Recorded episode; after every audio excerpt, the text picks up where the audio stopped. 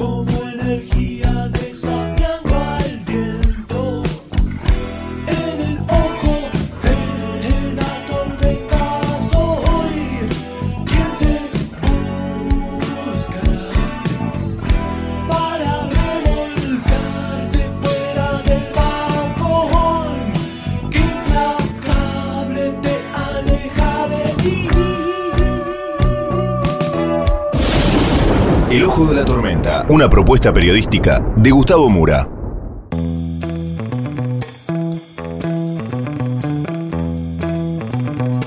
Bienvenidos al Ojo de la Tormenta, el episodio de hoy. 5 mil millones de pesos en planes sociales.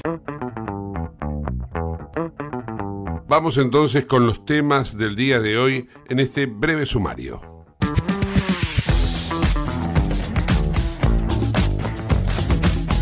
De acuerdo a una denuncia que ha hecho el gobierno y que va a judicializar mañana, en propias palabras de Patricia Bullrich, la ministra de Seguridad, el Partido Obrero maneja una caja de 5 mil millones de pesos en la intermediación de los planes, que además hace extorsiva esta relación que tiene con los beneficiarios, los multan, les aplican mafia, como se diría. Esto también fue esbozado y explicado por el vocero presidencial Manuel Adorni esta mañana.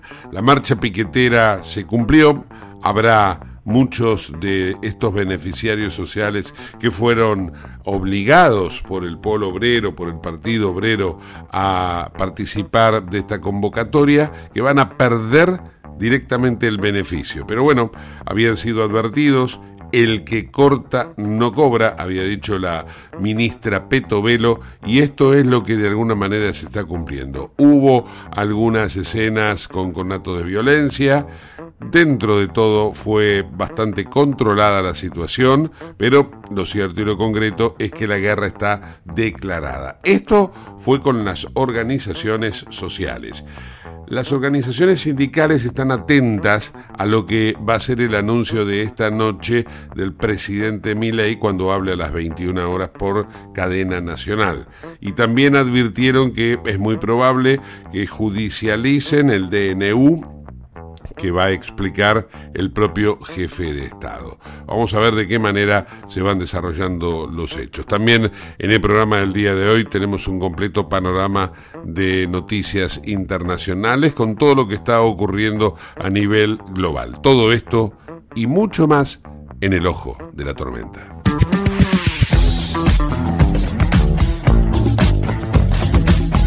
Auspicia este programa Autopiezas Pana. Más de 30.000 productos en stock y más de 30 años brindando seguridad para tu vehículo. No te olvides de visitarlos en la web pana.com.ar o llamarlos al 42504220. Autopiezas Pana, tu socio estratégico. Dirección Avenida La Plata 1933, Quilmes Oeste.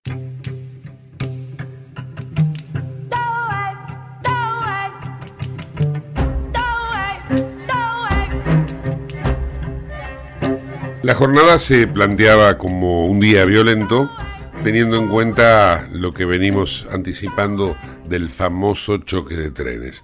Por un lado, un gobierno que se pone firme y dice que el que corta una calle no va a cobrar un plan, y por el otro lado organizaciones eh, sociales, sindicales también, iba a decir sindicales, pero por ahora son sociales, que están en, la provocación, en la búsqueda del contrapunto y que convocaron al día de hoy a esta protesta contra lo que es el protocolo antipiquetes. Los puntos a los cuales se han llegado, parte de las denuncias que los propios damnificados han hecho y han hecho llegar al Ministerio de Seguridad, al gobierno, todo. Vamos a escuchar al vocero presidencial, Manuel Adorni, cuando hoy bien temprano daba cuenta de esta situación y al mismo tiempo anticipaba cuestiones vinculadas a la cadena nacional que habrá esta noche.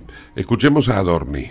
Eh, como saben, hoy es el día de la convocatoria, de la marcha convocada por algunas organizaciones piqueteras, eh, donde por supuesto los, entendemos que los motivos de la, de la convocatoria es precisamente el temor a que pierdan el negocio. Las, las, todas las organizaciones que hoy están convocando a la marcha son aquellas que efectivamente actúan de intermediarios entre el, el plan social y el beneficiario y por supuesto entendemos que detrás de eso hay un gran negocio. Solo para poner un ejemplo, el Polo Obrero, que es una de las organizaciones que hoy convoca, maneja una caja de 5.461 millones de pesos, por supuesto siempre extorsionando o eh, maltratando a la gente que necesita estos planes y que realmente tiene necesidades y así lo entendemos. Eh, ya la ministra de, mm, Capital Humano anunció cuál va a ser la metodología, que la repito, la resumo en la sencilla frase de el que corta no cobra, y también en efectivamente priorizar las ayudas que son de asignación directa y donde no hay intermediarios, como puede ser, por ejemplo, la AUH. Les recuerdo también que eh, está a disposición la línea 134, esta línea donde anónimamente pueden hacer la denuncia a aquellos que consideren que son o que están siendo extorsionados para ir a la marcha amenazándolos de no cobrar el plan o como conté ayer en, en, la conferencia de la tarde o en, la grabación de la tarde, eh, amenazándolos con otro tipo de cuestiones como no dejarles acceder a los merenderos si no van a la, o a los comedores si no van a las marchas, o cobrarles algún tipo de multa, además de, por supuesto, quitarles parte de lo que, de lo que cobran de, plan social.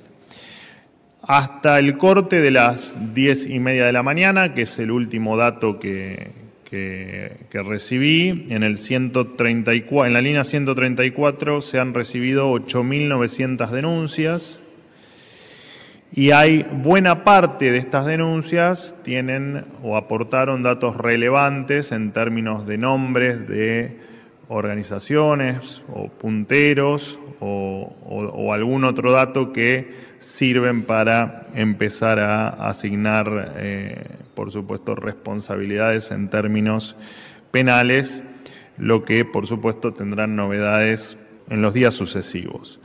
El protocolo de seguridad del día de hoy se está desarrollando con total normalidad, por supuesto van a ir teniendo información actualizada durante toda la jornada. Está habiendo controles preventivos en estaciones de trenes y en eh, los diferentes accesos a la ciudad. Eh, dato este que por supuesto ustedes ya, lo ya cuentan con él o ya lo saben desde eh, la primera hora del día de hoy. Hoy a las 21 horas el presidente de la Nación dará a conocer, explicará, anunciará y explicará el contenido del decreto de necesidad y urgencia de desregulación económica. Eh, así que bueno, a partir de allí ustedes tendrán información de su contenido. También la ministra de Seguridad, Patricia Bullrich, se refirió a esta extorsión piquetera y bueno, de esta manera describía cuál es eh, la acción que llevan adelante para con los, en este caso, damnificados que son los beneficiarios de planes sociales. Ahí va, Bullrich. Hemos recibido ya más de 5.000 denuncias en el 134 de personas y no recibimos más porque el sistema no, no tiene más capacidad, tiene capacidad para 300 llamadas por hora. Estuvo saturado durante todo el tiempo recibiendo mensajes que decían, si no voy hoy a la marcha, al piquete, me cortan el plan potenciar trabajo. Yo le digo a todos los argentinos que nos están mirando que hoy le han dicho esto, es exactamente al revés. Si se queda trabajando, haciendo lo que tiene que hacer en la cooperativa de trabajo en la que está, en el comedor en el que trabaja o cuidando a su familia, el plan potenciar trabajo lo va a tener. Si corta la calle y acepta que tiene un señor jefe que le dice que vaya a la manifestación, va a perder el plan. Lo va a perder. Si toca la calle, lo va a perder. Y esto es sin vuelta atrás. Hay muchísimas denuncias de las que tenemos que tienen identificado el líder barrial o el piquetero barrial que los obliga a ir. Y además también un sistema de organización paralela al Estado. Eh, tenemos muchas denuncias que les cobran 7 mil pesos de multa el que no va a la marcha. Es un Estado, un Estado, entre comillas, que le cobra eh, una parte de ese dinero por no cumplir, entre comillas, con la obligación que la misma organización le da. Y tenemos muchísimos nombres que una vez terminado el día de hoy, eh, estas denuncias vamos a judicializarlas, aquellas que merezcan ser judicializadas, y es de todo el país, ¿eh? son nombres que se repiten en algunos casos a nivel nacional y en otros casos a nivel del barrio. ¿Quién es el que está en el barrio hemos tenido denuncias de Moreno, de José Cepaz, de Florencio Varela, con nombres de aquellos que son los que los obligan a llevar adelante este tipo de, eh, digamos, de acción, ¿no? Y además con multas. Los dirigentes sociales, por llamarlos de algún modo, están en la calle, están provocando, llevan adelante acciones de violencia y de protesta y eh, antes de lo que fue este, esta presentación principal ya se habían enfrentado con periodistas, como por ejemplo con Alan Ferraro, periodista de TN, quien eh, en medio de las preguntas que le hizo a Boni, Eduardo Boni se eh, molestó y terminó agrediendo al hombre de prensa. Escuchemos el relato que seguramente ustedes esta noche en los noticieros o tal vez a través de redes sociales lo van a poder también observar porque está en video. Pero vamos a escuchar ahora este, esta discusión, este relato de esta agresión. Ahí va. Y no, ah, vos, vos tenés todo en contra de la gente. Marco lo que dice la realidad. No, la realidad no, es que la gente pague más todavía acá. Hacen los sorprendidos ahora de la situación. Nosotros no ahora no son los sorprendidos. ¿No me viste en la calle con masa? Y lo vimos también tirando ah, piedras contra un gobierno democrático. piedra? ¿Tenés una denuncia para hacer sobre eso? ¿Vos tenés alguna denuncia contra mí para hacer? No se, no se acuerda, no se acuerda de las pedradas contra el Congreso de la Nación. No me viste y me decís que yo no salí con masa. Tómatela. Tómatela, Gil. Sos un trabajador. Te van a echar a vos. Gil. Te van a echar, Gil. Gil de lechería, te van a echar. A vos te van a echar, bobo. Y vas a salir a decir, ay, me echaron. Bobo. Bueno, ahí está. Sos un bobo. ¿Qué pegas? ¿Por qué pegas? No está ¿Qué pegas? Así va a ser la manifestación, ¿no? Tómate la bobo. Bueno, ahí estaba. Empezó con una, una declaración y termina con una agresión de Eduardo Belliboni. Este es el cuadro de situación que presenta hoy la Argentina, en donde lo que busca el gobierno es ordenar a lo que es el gasto, por llamarlo de algún modo, porque es la distribución de los planes sociales, eh, el protocolo antipiquetes que se hizo sentir y se hizo eh, vigente hoy en todo lo que es el área de Neuquén, Chipoleti y Río Negro, bueno, en definitiva, aquí tenemos una situación eh, bastante conflictiva que marca los tiempos que estamos viviendo.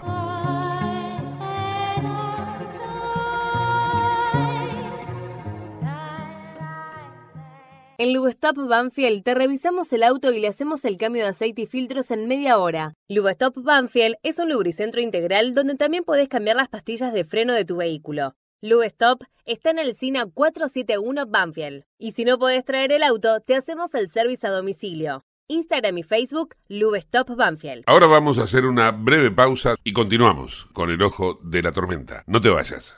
En el ojo de la tormenta yace un niño asustado.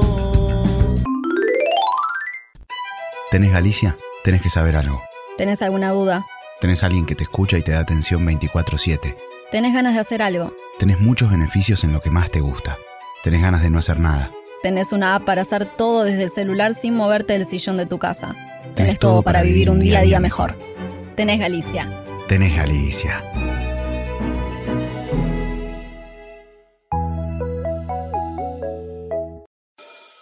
En el ojo de la tormenta la verdad. En el ojo de la tormenta es momento de bailar.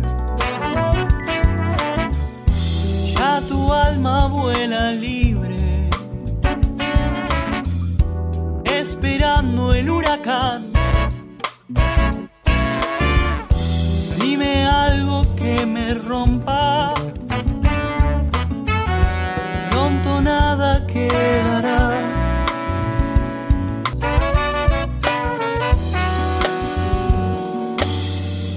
Auspicia este programa CRIBE. CRIBE es un centro de rehabilitación integral que está ubicado en Villa Ballester, provincia de Buenos Aires, certificados con normas de calidad ISOIRAM. El centro CRIBE ofrece, entre otras terapias, tratamiento de rehabilitación por ozono. La página web es www.cribe.com.ar, sino en facebook.com barra cribecom. CRIBE queda en Independencia 5182 Villa Ballester. Los teléfonos 4768-6774 o 4767-6296. CRIBE, Centro de Rehabilitación Integral Belepoc.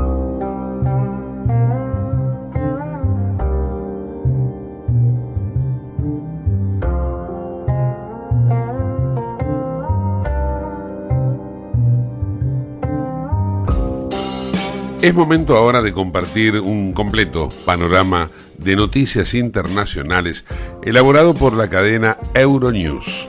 Ahí va.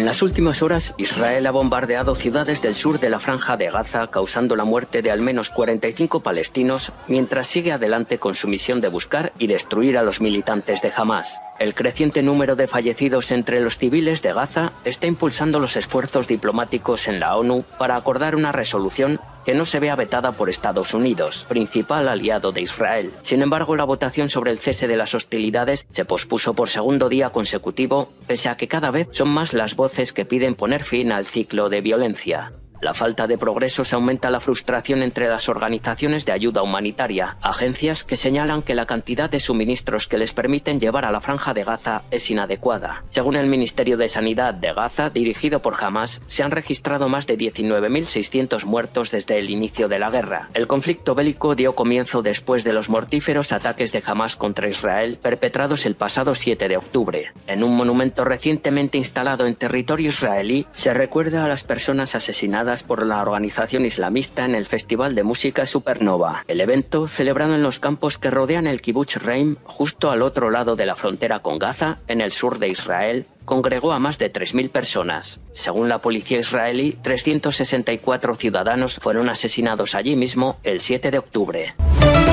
Los líderes del Senado de Estados Unidos señalan que han logrado avances en sus negociaciones mientras intentan alcanzar un acuerdo que podría desbloquear el paquete de ayuda de 110 mil millones de dólares de la administración Biden para Ucrania, Israel y otras prioridades de seguridad. Volodymyr Zelensky confía en que Estados Unidos no les defraude y que cumpla lo acordado. Mientras tanto, Rusia lanzó varios drones contra Kiev en la noche del martes al miércoles. Además, al menos dos ataques tuvieron como objetivo la ciudad de Kharkov y nueve personas resultaron heridas en bombardeos en Gerson. Según las autoridades ucranianas, cuatro de los heridos son niños. Zelensky confía en lograr la aprobación de los paquetes de ayuda bloqueados en la Unión Europea y Estados Unidos. En su rueda de prensa de final de año, el presidente ucraniano dijo que el desbloqueo de la asistencia es solo cuestión de fechas. Confío en que Estados Unidos no nos traicionará y que lo que hemos acordado se aplicará plenamente. A nivel europeo el obstáculo sigue siendo el veto húngaro, pero según Zelensky la ayuda prometida de manera individual por los países europeos servirá para cubrir las necesidades de Ucrania mientras no se desbloqueen los fondos comunitarios. En cuanto a la Unión Europea, hubo grandes riesgos, se asumieron grandes riesgos. Obtuvimos una victoria en la Unión Europea, más de 50.000 millones. Estoy seguro de que ya lo hemos conseguido todo. Es solo cuestión de tiempo. El mandatario anunció además que Ucrania recibirá más sistemas de misiles Patriot este invierno, aunque reconoció que tiene un déficit de munición para artillería y que necesita hacer cambios en el sistema de reclutamiento.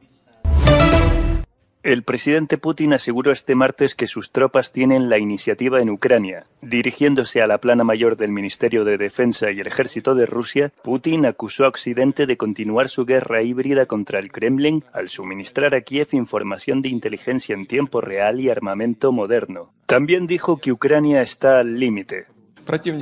El enemigo está sufriendo grandes pérdidas y ha agotado en gran medida sus reservas tratando de mostrar al menos algún resultado de su tan publicitada contraofensiva. Por cierto, también se derrumbó el mito sobre la invulnerabilidad del equipamiento militar occidental. El ministro de Defensa de Rusia afirmó por su parte que sus tropas controlan ahora en Ucrania un territorio cinco veces mayor que el que ocupaban los prorrusos antes del comienzo de la guerra en febrero de 2022. 14 ciudadanos de Rusia, Bielorrusia y Ucrania han sido declarados culpables de espionaje contra Polonia en un juicio que finalizó este martes en Lublin. El tribunal declaró a los acusados que no estaban presentes en la sala culpables de preparar actos de sabotaje y espionaje por cuenta de Rusia contra Polonia. Algunos de ellos, afirmó el juez Yaroslav Kowalski al leer la sentencia, operaban en el marco de un grupo criminal organizado, una red de espionaje que ha sido desmantelada. Entre las operaciones se encontraba el intento de descarrilamiento de convoyes de ayuda a Ucrania y la vigilancia de instalaciones militares e infraestructura crucial en Polonia. Las penas oscilan entre un mes y seis años de prisión. Otros dos presuntos miembros de la red, los únicos que retiraron sus declaraciones de culpabilidad iniciales, serán juzgados por separado. El Tribunal Supremo de Colorado expulsó al expresidente estadounidense Donald Trump de las primarias republicanas de ese estado por su papel en el asalto al Capitolio de Estados Unidos el 6 de enero de 2021. En un fallo sin precedentes en la historia estadounidense, los magistrados apelaron a la enmienda 14 de la Constitución, que prohíbe a personas que han participado en una insurrección ocupar un cargo de elección popular. Trump parte como favorito, según todas las encuestas, para volver a enfrentarse al ahora presidente, el demócrata Joe Biden, en los comicios noviembre a la Casa Blanca.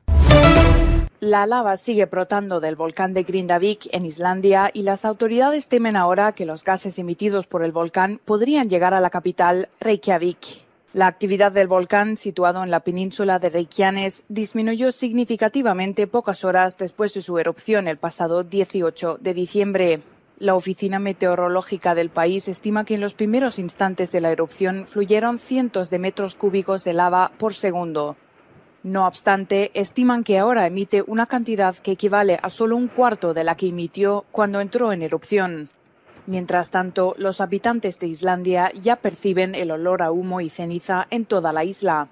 La ciudad más cercana, Grindavik, fue evacuada hace ya varias semanas ante la inminente erupción del volcán.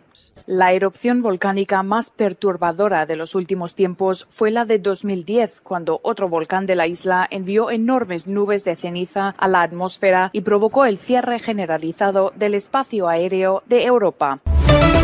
Rodeados de destrucción, los familiares de las víctimas del terremoto que azotó el noroeste de China el martes están soportando temperaturas bajo cero mientras lloran la muerte de sus seres queridos. El seísmo fue el más mortífero de la zona en casi una década, con más de 130 muertos y más de 900 personas resultaron heridas. En la provincia de Gansu se estima que más de 80.000 personas han tenido que dejar sus casas y muchos tendrán que afrontar el invierno en tiendas de campaña. El secretario de Defensa de Estados Unidos pidió este martes unidad global para detener los ataques de los rebeldes chiíes hutíes que, según dijo, ya afectan a la economía mundial. Tras anunciar el lunes la creación de una coalición militar de 10 países para hacer frente a los ataques, el jefe del Pentágono pidió más apoyo internacional y reiteró su condena a los ataques contra el comercio marítimo, que calificó de inaceptables y sin precedentes. Y en la que supone la primera reacción tras el anuncio de la coalición militar, los rebeldes rebeldes chiíes hutíes respaldados por Irán se mostraron este martes decididos a seguir atacando barcos con vínculos con Israel que transitan frente a las costas de Yemen. Desde el pasado viernes, los principales grupos de transporte marítimo han ido anunciando que suspenden sus operaciones en el Mar Rojo, lo que podría perturbar seriamente el comercio marítimo internacional. La Unión Europea alcanza un acuerdo sobre una amplia reforma de la política de asilo e migración. La reforma prevé en particular un control reforzado de las llegadas de inmigrantes a la Unión Europea, así como el cierre de centros cerca de las fronteras para devolver más rápidamente a quienes no tienen derecho a asilo en la Unión Europea. Además, establece un mecanismo de solidaridad obligatoria entre los países miembros en beneficio de los estados bajo presión migratoria. Alemania ve con buenos ojos la reforma y asegura que era urgente y necesario desde hace tiempo.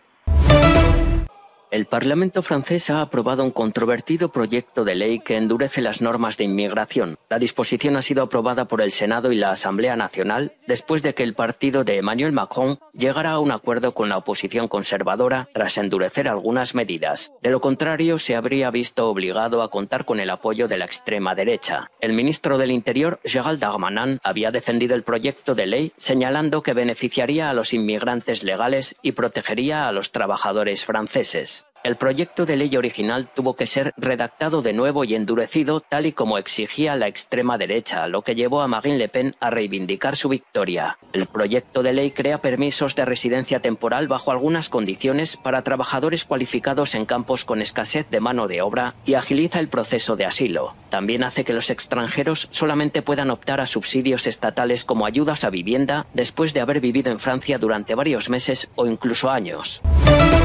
Te invitamos a conocer La Pampa, porque creemos en una nueva forma de viajar a un ambiente ideal para estos tiempos. Aire puro, bosques y fauna nativa, gastronomía gourmet, vinos patagónicos, pueblos con historias emocionantes. En La Pampa, seguro te relajás, seguro te emocionás, seguro disfrutás. Viaja seguro, viaja a La Pampa, portal de la Patagonia.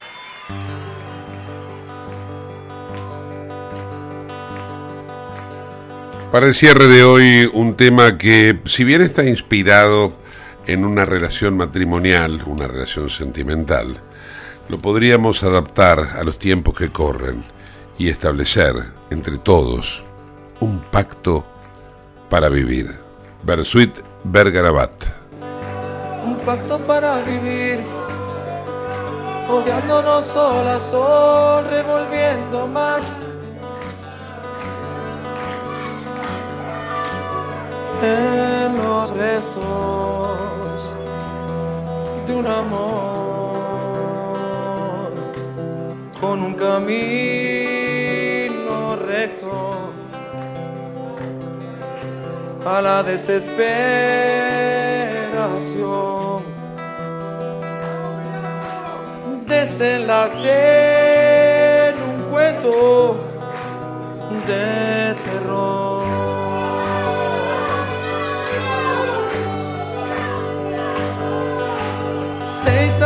así, escalpando un mismo lugar con mi fantasía, buscando otro cuerpo, otra voz, fui consumiendo infiernos para salir de vos. intoxicado, loco y